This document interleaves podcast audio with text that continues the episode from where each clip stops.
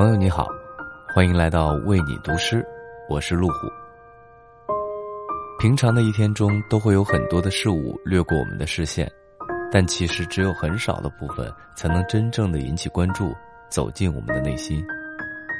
然而，我们需要看见更多的温暖和苍凉，来扩展对人生的认知；也需要被看见一些隐秘的孤独和渴望，以证明自己的存在。今晚。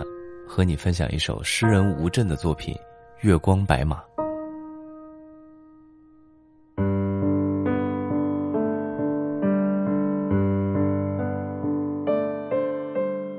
站在谢里山的山顶，我就能完整的看见月光，完整的看见月光覆盖群山，看见河流辉映浩瀚星海，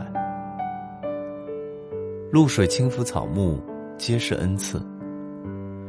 一条沿山而下的路，千转百回。我确定，那是我走过的路，